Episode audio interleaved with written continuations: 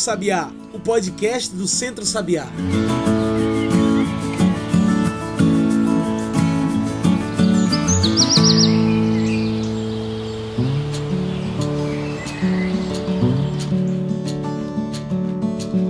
Olá e bom dia, boa tarde, boa noite para todo mundo que nos ouve agora pelo Spotify e também pelo Mixcloud. Eu sou João Lucas e está começando agora o Cantos do Sabiá, nosso podcast semanal sobre o campo, a cidade e o mundo. Cantos do Sabiá é o podcast do Centro Sabiá, então já segue a gente aí para toda semana receber um episódio novo. Você também pode passar pelo nosso site e encontrar tudo que a gente produz. Anota aí: www.centrosabiá.org.br. Tudo junto e sem acento. Também pode trocar uma ideia conosco pelas nossas redes sociais. No Instagram, no Twitter e no Facebook, procure por Centro Sabiá. E hoje vamos falar da força da luta e da importância do voto feminino no Brasil. Falamos do dia 24 de fevereiro, o dia que é reconhecido no Brasil por marcar a conquista do voto feminino nacional. A luta das mulheres pelo voto feminino no Brasil vem de muito antes de 1891, quando ainda tentavam, por meio da lei, incluir o voto das mulheres como um direito assegurado. Esse direito foi rejeitado pela Constituição, que só assegurou o voto das mulheres em 1932, mais de 40 anos depois. E não foi por acaso. A luta pelo voto tomou força e se alastrou graças ao avanço dos movimentos sociais do século XX, que trouxe consigo o movimento feminista para a linha de frente. A luta para assegurar o lugar de direito das mulheres na política e nas tomadas de decisão ainda não acabou. O movimento feminista segue sendo a grande defesa pelos direitos de todas as mulheres pelo mundo afora. É para falar sobre essa luta e o dia 24 de fevereiro, o dia da conquista do voto feminino no Brasil, que hoje convidamos Dani Portela. Dani Portela é vereadora do Recife, advogada popular, mulher negra, mãe e feminista, historiadora e professora. Ela também compõe a Comissão de Defesa dos Direitos da Mulher na Câmara. Dani Portela, muito obrigado por aceitar nosso convite. Você pode se apresentar melhor para quem está nos ouvindo, falar um pouco melhor sobre você? Primeiro eu gostaria de agradecer o convite e vamos lá, vou me apresentar. Eu sempre me apresento de um lugar, esse lugar de fala mesmo que é no, não é um lugar onde eu estou emitindo som ou palavras, mas o um lugar de onde eu me reconheço, de onde eu me construo, de onde eu me movimento. Então eu sou Dani Portela, mulher negra, mãe, alfabetizadora pelo método Paulo Freire, e é desse lugar como professora, o primeiro lugar que eu me movimento, e sempre me apresento como filha do processo de redemocratização do país. Eu sou filha por adoção de um ex-preso político da ditadura militar brasileira, que devido às torturas sofridas não pôde gerar filho, daí a minha adoção. A história da minha vida está ligado à luta pela democracia no país. Militante feminista, militante antirracista, e que coloca toda a sua luta no enfrentamento às opressões, sejam elas de classe, de gênero e de raça. E para a gente cair de cabeça nessa discussão, Dani, qual a importância dessa conquista de direitos no Brasil? A conquista de direitos no nosso país vem de uma luta histórica, né? Se a gente pensa um pouco na história do Brasil, a gente tem que pensar que a gente tem mais de 500 anos de uma história de uma colonização que começa com expropriação e com genocídio, né? Então, olhar para a história do Brasil é olhar para uma história de violência, de estupro, de expropriação. Então, em cima dessa história, em cima desse sangue dos povos originários que a nossa história se constituiu, em cima da escravização de povos vindos da, da África. Então, a história do Brasil é marcada por isso. Então, a nossa luta por direito deve ser uma luta também pela reparação histórica pela reparação histórica de populações e de setores que foram invisibilizados, silenciados ao longo do processo histórico. Então, cada direito ele veio de muita luta, de muita conquista. Ele não foi dado. Então, essa luta ela tem que permanecer. Direito das mulheres, direito por equidade, direito da população negra, direito da juventude, direito do trabalho, A gente tem que colocar essa luta por direitos no no âmago da democracia, que ela não se completou, sabe? A gente fala muito em democracia, mas a gente não pode dizer que tem uma democracia plena quando ela não se completou em diversos, diversos territórios desse país. Quando ela não chegou de, plena, de forma plena nas periferias das grandes cidades com políticas públicas de moradia, de saúde, de educação, de geração de emprego e renda. Então, a defesa da democracia plena passa pela defesa de direitos e por nenhum direito a menos. A luta não é só pelo direito de votar, mas por representatividade política, uma luta também muito antiga no Brasil. Você vê o cenário político brasileiro mudando quanto a isso? Afinal, há espaço para uma política feminina e feminista? A gente olha né, essa história do, do movimento sufragista, a história do, da luta pelo voto feminino, quanta coisa custou para que as mulheres tivessem direito a votar, né? E aqui no Brasil, essa história é bem recente, pensando temporalmente. Apenas em 1932 as mulheres tiveram direito ao voto, né? E para votar elas tinham que cumprir requisitos. Existiam restrições, como, por exemplo, tinham que ser casadas, é, ou viúvas, ou demonstrar renda. Então, uma série de condições para que pudessem votar.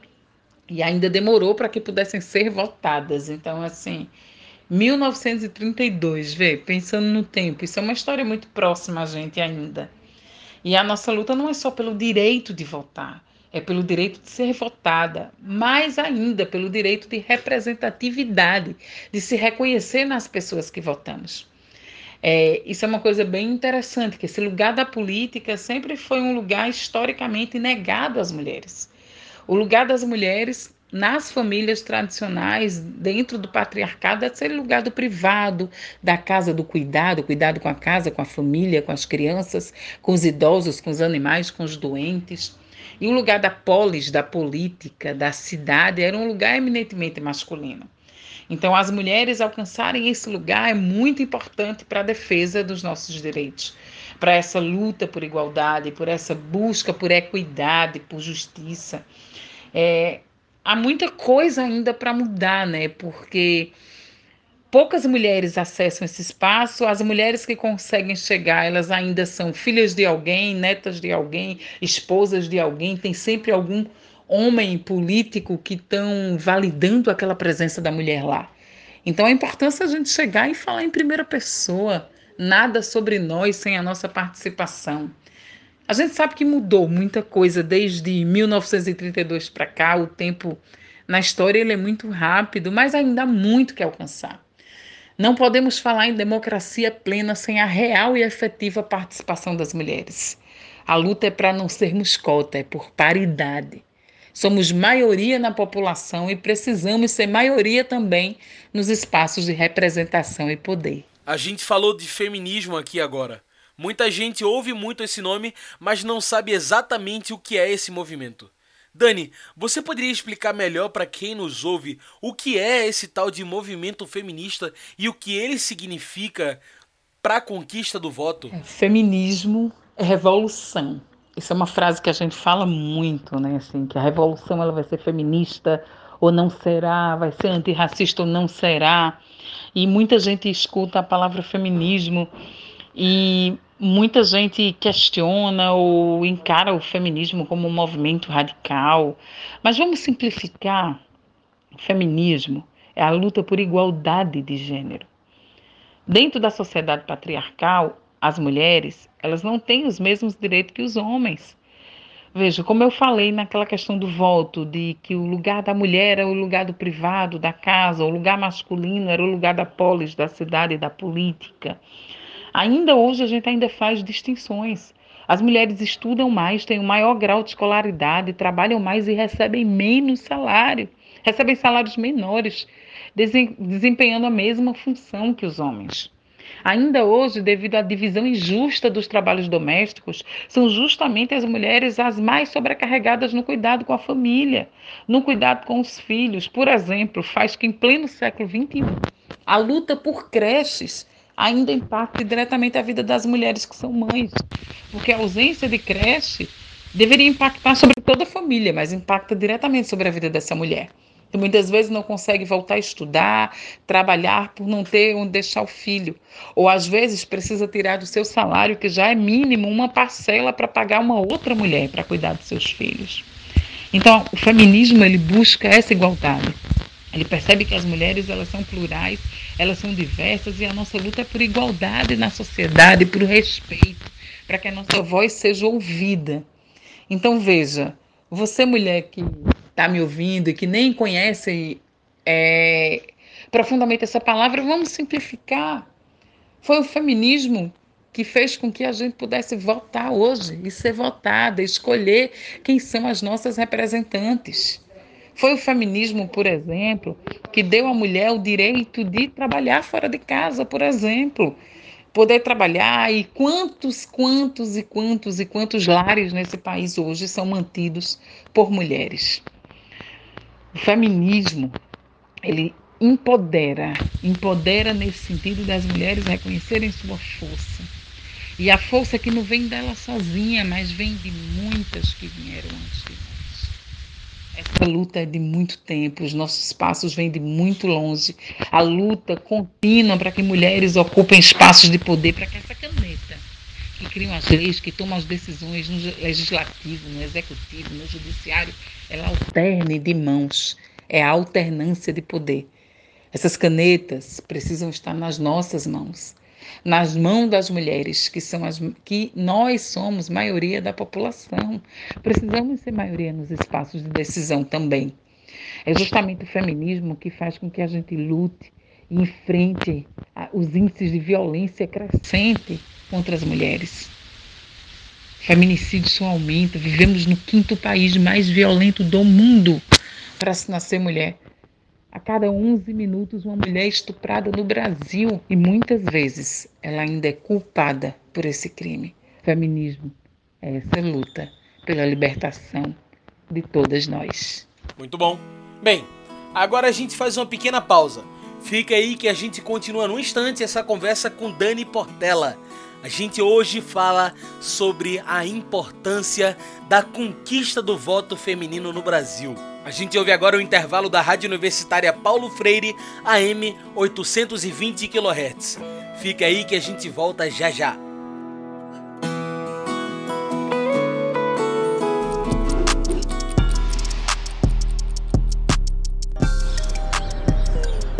distanciamento social para evitar o contágio pelo novo coronavírus mudou tudo. Com tanta coisa para fazer e sempre dentro de casa, a gente até acaba esquecendo do autocuidado. Mesmo sem sair de casa, é importante cuidar da higiene e da aparência. Faça exercícios físicos e tome banho de sol sempre que der. Organize seus horários e comece por definir uma hora para dormir e para acordar, mesmo nos fins de semana. Mantenha a autoestima. Nada de se colocar para baixo, hein? Para mais informações, acesse as orientações de autocuidado no site do Departamento de Terapia Ocupacional da UFPE.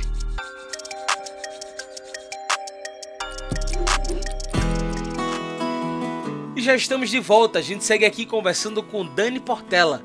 Hoje falamos da força, da luta e da importância da conquista do voto feminino no Brasil. Dani, sabemos que os tempos que o Brasil enfrenta hoje não são fáceis, tanto na saúde quanto na política mesmo. Você vê essa contínua luta por espaço de mulheres na política influenciando positivamente a gente a sair desse momento? Vivemos tempos difíceis, né? Assim, o Brasil está enfrentando um momento muito difícil, saúde política, de vários aspectos, né? Então, muitas mulheres, elas vêm para a política. Existe uma cota, inclusive, uma resolução do Tribunal Superior Eleitoral que diz que precisa ter 30% do gênero de menor representatividade, que ainda é, infelizmente, o gênero feminino. E isso obriga que os partidos políticos eles tenham mulheres para poder concorrer às eleições. O que é que, o que, é que ocasionou? No lugar de. Isso era uma tentativa de fazer com que mais mulheres viessem para a política, porque somos subrepresentadas. Existem pouquíssimas mulheres na política. Se a gente olha para um quadro geral, mesmo que esse número venha aumentando, ainda é muito baixo, ainda somos subrepresentadas. Apesar de existir essa cota, e agora nas últimas eleições, é, os partidos foram obrigados não só a destinarem 30% das vagas proporcionais, no caso de vereadoras, mas do fundo eleitoral, dos recursos e também do tempo de televisão. Necessariamente isso também não levou a um maior número de mulheres se candidatando.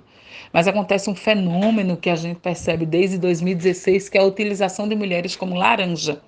Mulheres que muitas vezes nem sabem que são candidatas, são utilizadas pelo partido só para cumprir essa cota que é obrigatória e muitas vezes não tem nem suas contas eleitorais prestadas, ficam inelegíveis. Isso faz com que essas mulheres sejam prejudicadas por anos, que tenham seus direitos políticos cassados, que não possa, por exemplo, realizar um concurso, assumir um emprego público ou função, tirar passaporte e uma série de outras questões que exigem aquela quitação eleitoral, né? A comprovação de quitação eleitoral. Então, é muito violento estar na política para a mulher. E quando a gente chega, muitas mulheres são violentadas, né? A gente viu que agora aconteceu um fenômeno que é muito triste no Brasil, mas de vereadoras eleitas, todas de São Paulo, é, também do mesmo partido que eu faço parte, o PSOL, o Partido Socialismo e Liberdade, de mulheres negras, todas mulheres transexuais, que foram tiveram suas vidas ameaçadas após a eleição. Duas delas tiveram suas casas alvejadas por tiro a outra, Érica, foi ameaçada dentro da própria Casa Legislativa, né? Então, é um ambiente que é muito inóspito, que é difícil chegar e quando chegam, muitas mulheres são silenciadas. Vejam o que aconteceu com Marielle. E veja como é preciso que a gente se multiplique, que a gente floresça, que a gente se espalhe e que a gente grite numa só voz: não seremos silenciadas. Muito bem. Como a nossa conversa está chegando ao fim, trago o nosso quadro especial do podcast, o Mete o Bico. Mete o Bico é o quadro no qual você traz os seus pontos finais para essa nossa discussão. Bora lá? Dani, depois de tudo isso que conversamos é que eu pergunto: o que é necessário ser feito para que a conquista de direito das mulheres não pare apenas na conquista do voto? Como fazer da política brasileira uma política de mulheres? Mete o bico. Agora é hora de meter o bico, né? Meter o bico para reforçar essa luta das mulheres, a luta feminista, a nossa luta por igualdade e por equidade, como fazer da política brasileira uma política de mulheres. Como fazer com que esse guarda-chuva das políticas públicas elas enxerguem as questões de gênero não como recorte, não como uma parte, mas enxerguem no todo nós, políticas públicas para as mulheres na saúde, políticas, vamos pensar na mortalidade materna. Quem são as mulheres que ainda morrem ao parir no Brasil em pleno século XXI? Na maioria são as mulheres negras. Quem são as mulheres que vivem questões sérias de moradia, de saneamento, de distribuição de água? Quem são as mulheres que, justamente, esse racismo ambiental empurra para as periferias? Quem são as mulheres que estão chorando a morte dos seus filhos de uma política de genocídio da nossa juventude pobre, negra e periférica.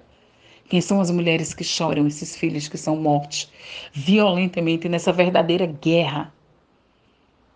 Quando eles não estão mortos, eles são encarcerados. Existe uma política de encarceramento em massa. Quem são essas mulheres que lotam as filas desses presídios? Quem são essas mulheres? É para essas mulheres que a gente precisa fortalecer as nossas lutas é com essas mulheres. É ouvindo, é construindo junto, é escutando, é entendendo que nada vai acontecer sem a nossa participação, sem a efetiva participação das mulheres. Precisamos discutir com as mulheres que são plurais e diversas.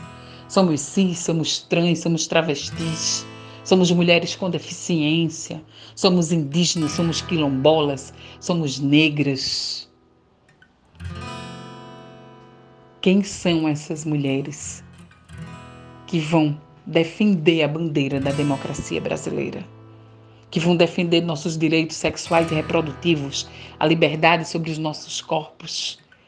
Quem são essas mulheres que vão ocupar os poderes legislativo, executivo e judiciário desse país? Essa caneta, ela tem que estar na nossa mão. Na verdade, é a nossa reintegração de posse de territórios políticos que nos foram negados. Vamos meter o bico para isso acontecer.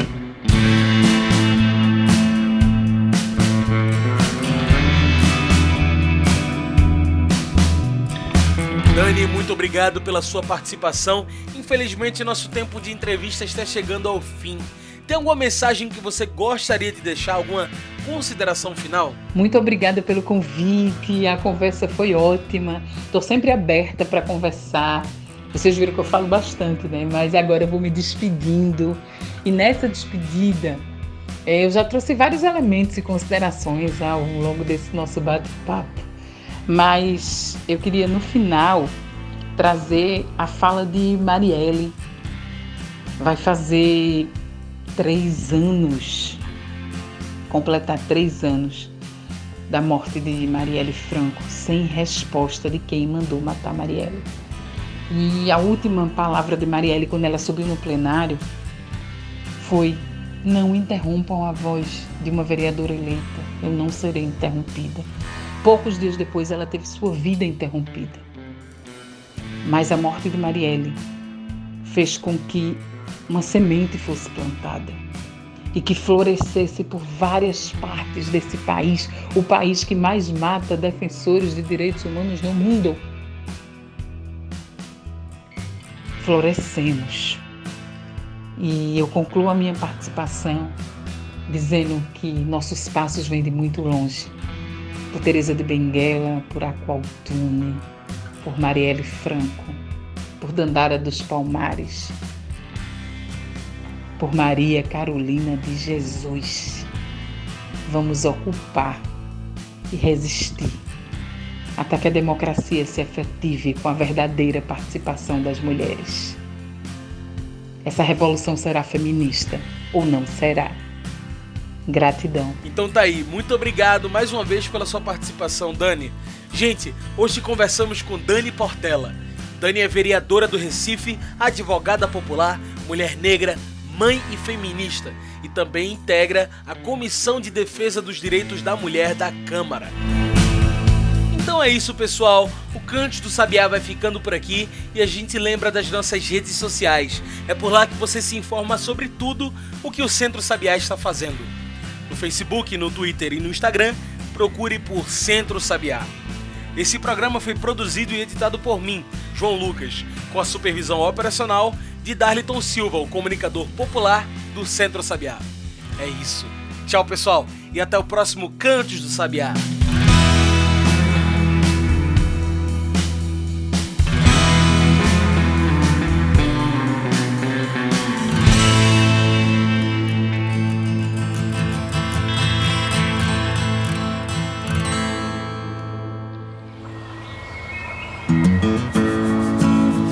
Você ouviu Cantos do Sabiá.